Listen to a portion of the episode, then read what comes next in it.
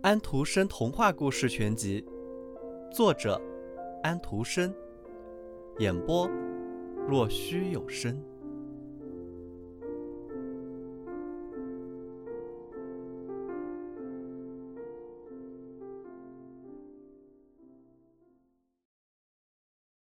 幸运女神的套鞋六，套鞋带来的最好的东西。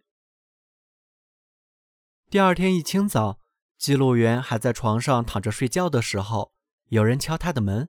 那是住在同一层楼上的一位邻居，一个攻读神学、要当牧师的大学生。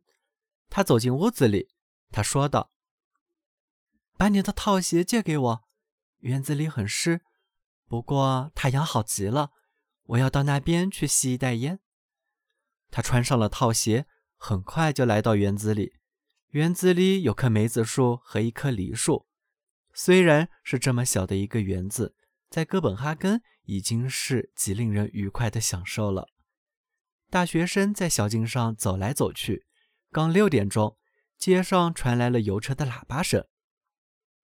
学生叹息着：“唉，旅行，远游，这是世界上最愉快的事了，这是我盼望的最高目标。”这样，我心中的那种不安宁才能平息下来。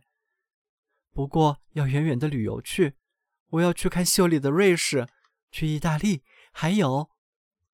啊，幸运套鞋马上起了作用，要不然他会跑到对他对我们都过于远的地方。他走了，他已经到了瑞士中部，不过是和其他八个人一道挤在一辆四轮马车里。他有些头疼。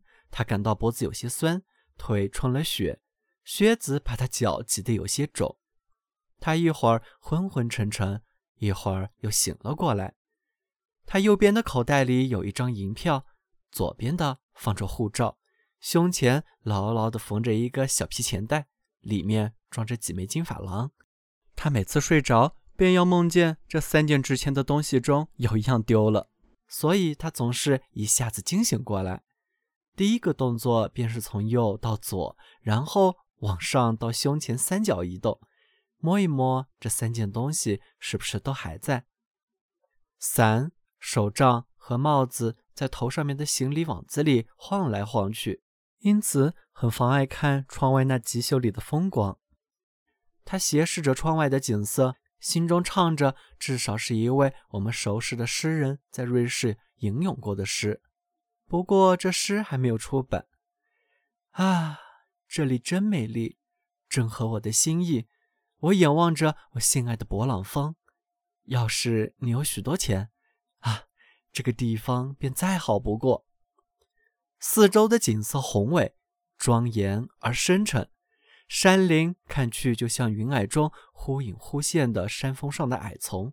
下起雪来了，刮起了寒风。他叹息着。嘘要是我们现在在阿尔卑斯的另一面该多好！那就是夏天了，我的银票也可以兑成现钱了。我为这东西担惊受怕，害得我没心思享受一番瑞士风光。啊，我要是在山那边就好了。于是他便到了山的另一边。他已经深入到了意大利的腹地，到了佛罗伦萨和罗马之间。特拉西迈涅斯湖在夕照中像一泓闪光的金叶，静静地睡眠在深蓝色的群山之中。汉尼拔在这里打败了弗拉米尼乌斯。葡萄藤的绿枝安详地交织在一起。路边，在一片丰富的桂树下，可爱的半裸的孩子放牧着一群漆黑的猪。若是我们能用画笔描绘出这一切情景，那么大家都会欢呼。美丽的意大利，但是神学学生和坐在马车里的旅伴谁都没有说话。成千上万的苍蝇和蚊子飞进车来，他们用香桃木枝子四处扑打，可是苍蝇还是盯着他们。车子里没有一个人的脸没有被叮肿出血的。几匹可怜的马就像几具死尸，苍蝇大堆大堆地钉在他们身上。只有马车夫下了车，从他们把英子刮去的时候，情形才好一点。这时太阳沉下去了，一阵短暂但冰冷的寒气弥漫在大自然中，一点都不好受。可是四周的山和树都染上了美丽的绿色，非常明亮，闪闪发光。是啊，请亲自去欣赏一番吧，比读对他们的描绘要好多了，简直是无法比拟的。其他的旅伴也这样觉得。不过，这是大家的肚腹已空，四肢已疲惫，心里渴望着有一个宿夜的地方。怎么才做得到呢？大家对此渴求。远胜过欣赏美丽的景色。道路从一片橄榄林中穿过，它就像是在家乡缠结的柳树枝中间行驶。里面有一家孤零零的旅店，十来个乞丐聚在店外。他们当中最健全的那个，看去就像饥饿之神的成年的长子；其余的要么是瞎眼、瘸着腿，用手撑着在地上爬；要么便是手臂萎缩、手掌无指的。真是一群破衣烂絮的穷困悲惨的人。尊贵的先生，可怜啊！他们一个个喊着，伸出了残肢。老板娘赤着脚，披头散发，身上只穿着一件尽是油腻的衬衣，走上前来迎接客人。门是用绳子拴住的，房间的地上铺的砖也都半翻起来，天花板下蝙蝠飞来飞去，屋子里有一股恶臭。是啊。可不可以请他把饭摆在马厩里？有位旅客说道：“在那儿总可以知道装进自己肚子里的是什么东西。”窗户打开了，好让新鲜空气流进屋子里来一些。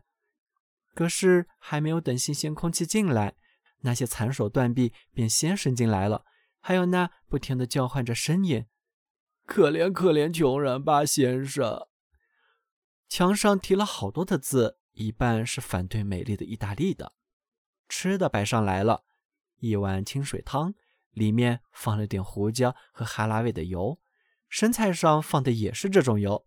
他们最考究的菜是臭鸡蛋和烤鸡冠，酒也变了味，真是够胡乱掺和的。夜里，大家用箱子顶着门，还要选一位旅客守夜，其他人睡觉。神学学生被选来值夜。唉，屋里多么叫人憋气呀！一股热气压抑着人，蚊子嗡嗡叫个不停，不停的叮人。外面的穷人在梦中还在悲惨的叫着。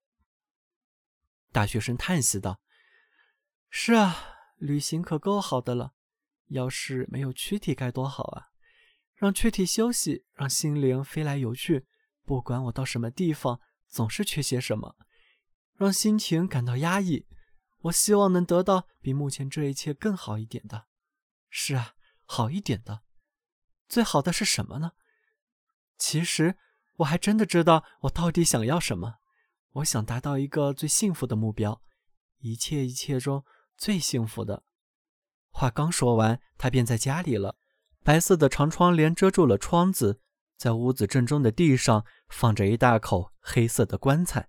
他躺在那里，在安静的死的睡眠中，他的愿望得到了满足。躯体在休息，心灵在游荡。在你没有进入坟墓之前，谁也不能说自己是幸福的。这是索隆的话，这句话再次得到了证实。每个尸体都是不朽的斯芬克斯。这里，这口黑棺材里的斯芬克斯也没有对两天前活着的人所写下的话做出回答。强大的死神，你的沉默使人害怕。你的记印只是教堂墓地里的坟，难道思想的雅各肢体已损坏？难道我只能像死神园子里的草一样孤黄？我们最大的苦难，世间往往看不见。你呀，你估计，一直估计到最后。这颗心在世间受到的压抑，远比他们泼在你棺材上的土要多得多。屋子里有两个身影在走动，我们知道他俩。一个是忧伤女神，一个是幸运女神的使者，他们躬身俯向死者。你看见吗？忧伤女神说道。看你的套鞋给人类带来什么样的幸福？幸运女神的使者回答道：“他们至少给这位睡在这里的人带来永恒的好处。”忧伤女神说道：“啊，并不是这样。”是他自己走开的，死神并没有召唤他，他的心灵的力量还不够大，不足以敛集起他认为自己能敛集的瑰宝。我要为他做点好事。他把他脚上的套鞋脱下，于是死的睡眠终止了。这个活过来的人又站了起来，忧伤女神消失了，套鞋也不见了。他显然把他们看成是自己的财产。